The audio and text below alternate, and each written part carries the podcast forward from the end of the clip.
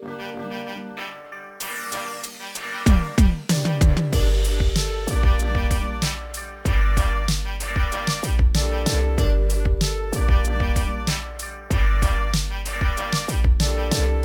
вас на подкасте «Деньги на бочку». Здравствуйте, уважаемые слушатели и гости моего подкаста. Я рад всех вас приветствовать на очередном своем выпуске. С вами Ярослав Волошков, частный инвестор и автор. В прошлый раз я обещал, что в следующем выпуске мы поговорим более подробно про риски из нашей с вами окружающей действительности, про те риски, с которыми так или иначе сталкивался или столкнется каждый из нас. В прошлый раз мы с вами говорили про риски с финансовой стороны, и это тоже супер важно, и это нужно знать. Сегодня мы их коротко повторим и перейдем уже непосредственно к теме. Давайте начинать.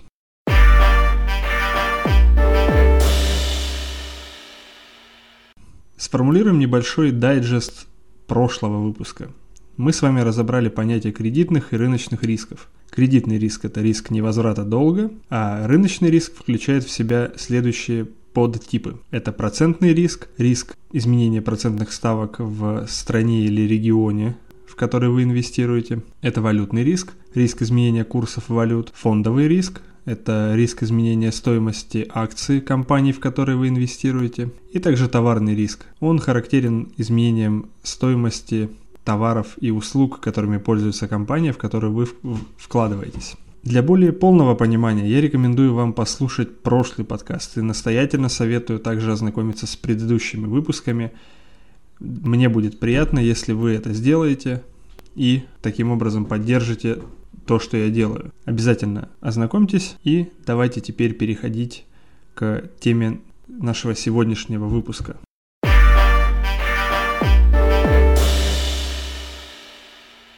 Сначала я хотел бы немного больше рассказать о себе. Для меня это не очень просто, я не особо привык это делать, но, как мне кажется, это важно для того, чтобы мы с вами лучше друг друга понимали – и вы понимали то, о чем я говорю, и чуть лучше понимали именно мою позицию. Я в прошлом профессиональный спортсмен. Я занимался греблей на байдарках каноэ больше 10 лет. Был членом сборной России, выступал на международных соревнованиях, на чемпионатах мира, Европы, прошел все виды внутрироссийских стартов, таких как чемпионаты России, Кубки России и так далее. Догреб до звания мастера спорта. Не очень высоко, но тем не менее. Также по своему первому образованию я специалист по физической реабилитации. Я какое-то время работал персональным тренером в фитнес-клубе, пока учился, а сейчас я работаю в детской больнице физическим терапевтом. Это деятельность, которая мне нравится, которую я люблю и не собираюсь от нее отказываться полностью. Но также сейчас занимаюсь и разбиваю направление инвестиционного консалтинга что мне тоже очень нравится, это тоже моя страсть, и я надеюсь со временем чуть больше уходить именно в эту сторону. Это такой небольшой ликбез, который пригодится нам в следующих частях нашего выпуска. И давайте к ним перейдем. Я считаю, что риски из реальной жизни для нас с вами, частных инвесторов, они важнее, чем э, риски, скажем так, институционального характера. Когда я работаю с составлением портфелей для своих клиентов, я то и дело слышу о всех видах вышеперечисленных институциональных рисков. Валютные ставки, процентные ставки, инфраструктурные риски. Это все важно, безусловно. Но есть и другой вид рисков, который, как обычно, все как-то обходят стороной. А тем не менее, встреча с каждым из них для любого из нас гораздо вероятнее, чем, скажем, риск столкнуться с закрытием счета где-нибудь на Британских Виргинских островах. Или что какой-нибудь депозитарий откажет вам в хранении ваших ценных бумаг. Хотя в прошлом году было и такое, но это чистой воды черный лебедь, который никто из людей не предвидел. Традиционно мы с вами психологически расцениваем вероятность наступления каких-нибудь событий в будущем менее высоко, чем сохранение текущего статуса кво. Это как в страховании. Никто не думает что может залить соседа снизу или что сосед сверху зальет вас до первого потопа. Мы всегда психологически оцениваем текущее состояние вещей как нечто незыблемое, как гору, которая стоит и которую сдвинуть с места просто невозможно. Но это не так. Давайте сейчас разберем несколько видов риска, а также поговорим о том, как по возможности управлять ими и свести их к минимуму. И первый вид риска, который я выделил, это, оговорюсь сразу, что это не все, и в дальнейшем я буду выпускать ролики с новыми какими-то видами, которые решу разобрать. Но это вот два таких самых главных вида, которые я на сегодняшний день хотел бы разобрать с вами. Итак, первый вид – это риск потери работы, клиентской базы а в общем можно его назвать как риск потери дохода. Как я говорил, достаточно трудно предположить, что тебя могут завтра уволить.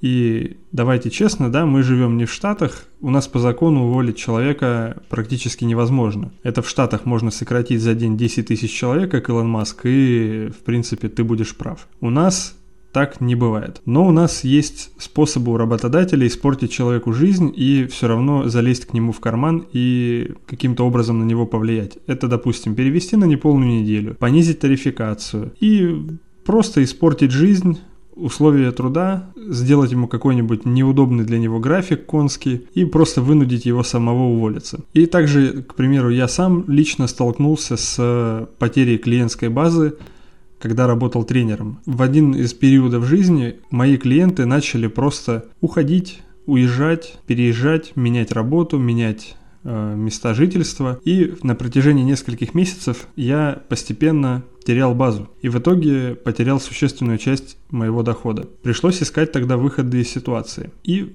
в общем-то, все вышеперечисленное – относится к такому риску, с которым может столкнуться каждый человек. И думать об этом нужно не тогда, когда уже прижало, а когда вы еще этого не ждете, то есть заранее. Когда эти обстоятельства наступят, вам уже будет, поверьте, не до инвестиций. Придется залезать в подушку безопасности, не дай бог в капитал. А что еще во много раз хуже, это залезать в кредиты. Тогда проценты вас съедят. Поэтому задача здесь это возможности диверсифицировать свои источники дохода и работать с рисками, как сейчас перечислим.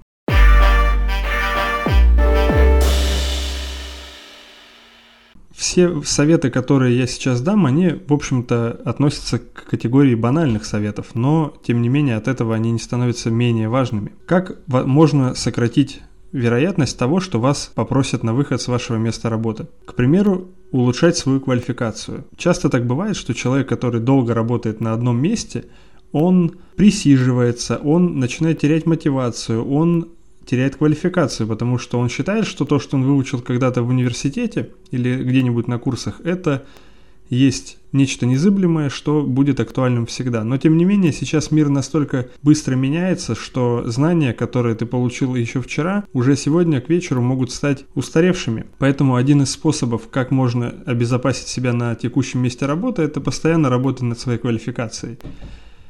Знать, что молодое поколение дышит в затылок, и, к примеру, на днях наткнулся на данные, что сейчас в условиях роста населения и увеличения продолжительности жизни по всему миру, я конкретно читал статью Economist про Китай, там растет такая неприятная проблема, как молодежная безработица. И у нас происходят примерно те же самые процессы, когда молодые люди с новой хорошей квалификацией, не имея работы, готовы работать за гораздо более малые деньги, чем мы с вами, грубо говоря. Поэтому непрерывное развитие – это то, что обязательно должно быть с вами. Звучит банально, но это есть рецепт, и пользоваться им или нет решать только вам. Следующий способ – это диверсификация источников дохода. Как я говорил ранее, я раньше работал тренером. Сейчас я им уже не работаю, сейчас я занимаюсь уже другими вещами, это инвестиционный консалтинг и физический терапевт для детей в детской больнице. Но тем не менее, от работы тренером я полностью не отказываюсь. Я продолжаю вести некоторых клиентов в частном порядке, тренировать их, составлять им программы. И это тоже дополнительный источник дохода.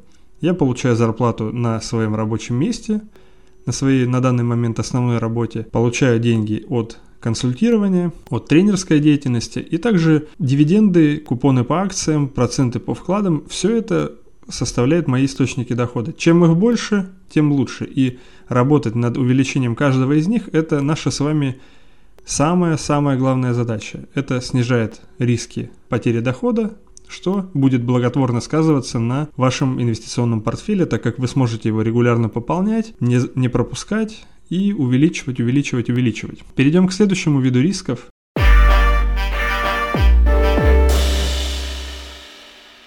Это риск потери здоровья. И это риск, который может и будет реализовываться с каждым из нас, независимо от того, что мы делаем. Но мы можем с вами либо его минимизировать, либо забить на него. У каждого из нас есть а, такое понятие, как капитал здоровья. Это как представим банковский счет с большим количеством денег, который нам с вами достается в наследство от наших родителей и наших предков. Кому-то больше, кому-то меньше, но он достается всем. И мы можем либо тратить его в течение жизни с умом, либо бездарно продалбывать, как делают некоторые. К примеру, в спорте, откуда я родом, профессионалы тратят себя на износ за короткий промежуток времени. И в надежде на полученные от спортивной карьеры дивиденды дожить остаток жизни и разбираться со своими оставшимися проблемами, которые повылазят обязательно. Если очень повезет, то заработанных денег должно хватить. Но везет не всем. Мест на пьедестале на всех все равно не хватит. Есть также простые люди, обычные, которые вроде бы не изнуряют себя тяжелыми тренировками, но тем не менее гробят себя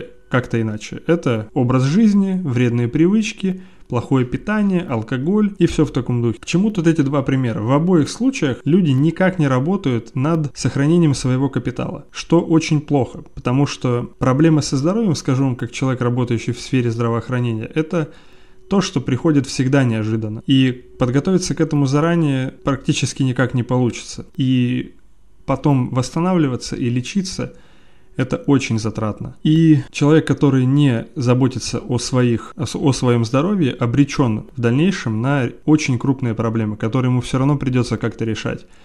Опять-таки, либо залазить в подушку безопасности, в капитал, хорошо, если они есть, хорошо, если есть куда залазить, или опять же в долги. А есть еще риск потери трудоспособности, здоровья в результате какого-нибудь несчастного случая. И если от этого ты никак не можешь защититься, то от первого варианта. Это уже, ребята, целиком и полностью ваша ответственность. Если человек зарабатывает к 30-40 годам диабет второго типа, то это целиком и полностью его заслуга. Ни на какую наследственность здесь валить не надо.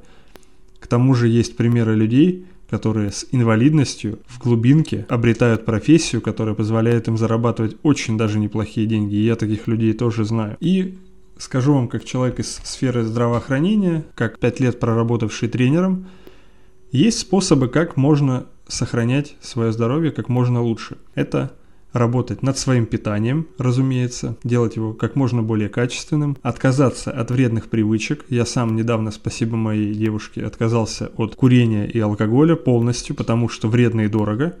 А еще более вредно и дорого потом лечиться. Старайтесь следить за питанием, потому что, будем честными, толстяки долго не живут. Как бы там ни было, все равно умирают они очень рано, а это, об этом чуть позже, напрямую влияет на вашу эффективность на фондовом рынке. И, друзья мои, тренировки, физические нагрузки, которые обязательно должны присутствовать.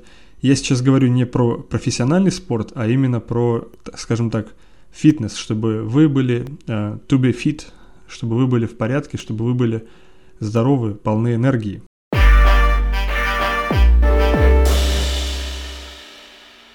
Приведу здесь пример наплевательского отношения к своему здоровью, который произошел лично со мной. Я занимаюсь, помимо тренажерного зала, тайским боксом. И в октябре на тренировке, нанося удар ногой, попал своему партнеру в локоть и повредил второй палец на левой ноге. Ну, вроде бы повредил и повредил. И забил, естественно, на это дело, решил, что само пройдет. Но, как вы понимаете, не прошло. Прошло несколько месяцев, я терпел, ввиду моего, моей деятельности я много времени провожу на корточках с детьми и вынужден постоянно на этот палец опираться. И он постоянно у меня болел. В итоге начал болеть так, что ну, сил уже не было, пришлось идти сдаваться. Прошел обследование и вы, вывел неутешительный итог. Это артроз и некроз плюс нефалангового сустава. Вот так вот. Проблема решаемая, но очень неприятная. Это все лечится очень долго, это все стоит денег. И это как раз-таки вариант того, когда ты наплевательски относишься к своему здоровью. А займись этим сразу, пройдя обследование, пропустил бы недельку-другую, и все было бы нормально. Но случилось то, что случилось, и теперь с этим разбираться. Поэтому, друзья, не забивайте на свое здоровье, это все очень важно. И, как я сказал ранее, пример. Чем дольше вы находитесь в рынке, тем больше на вас работает сложный процент. Чем дольше вы остаетесь в активном возрасте, тем больше времени вы можете тру- активно трудиться, увеличивать свой доход, увеличивать капитал, который в дальнейшем будет работать уже на вас. Закон больших чисел будет на вашей стороне. И есть такое правило, чем человек богаче, тем богаче он становится, потому что чем больше будет ваш капитал, тем больше этот капитал будет сам себя за счет сложного процента увеличивать. Поэтому, если взять, к примеру, Уоррена Баффета, которому уже практически 90 лет и 70 из них он инвестирует, он просто обречен был стать миллиардером в таком случае. Поэтому я всем вам желаю быть как Уоррен Баффет, прожить долгую жизнь, активную, заниматься инвестированием, инвестировать в свое здоровье, в квалификацию, увеличивать источник дохода. И я уверен, что у всех вас это получится. А я вам помогу в случае чего с составлением портфеля. Обращайтесь. И это все, что я хотел сказать вам на сегодня, друзья мои. Желаю всем удачных инвестиций, здоровья, берегите себя и до новых встреч!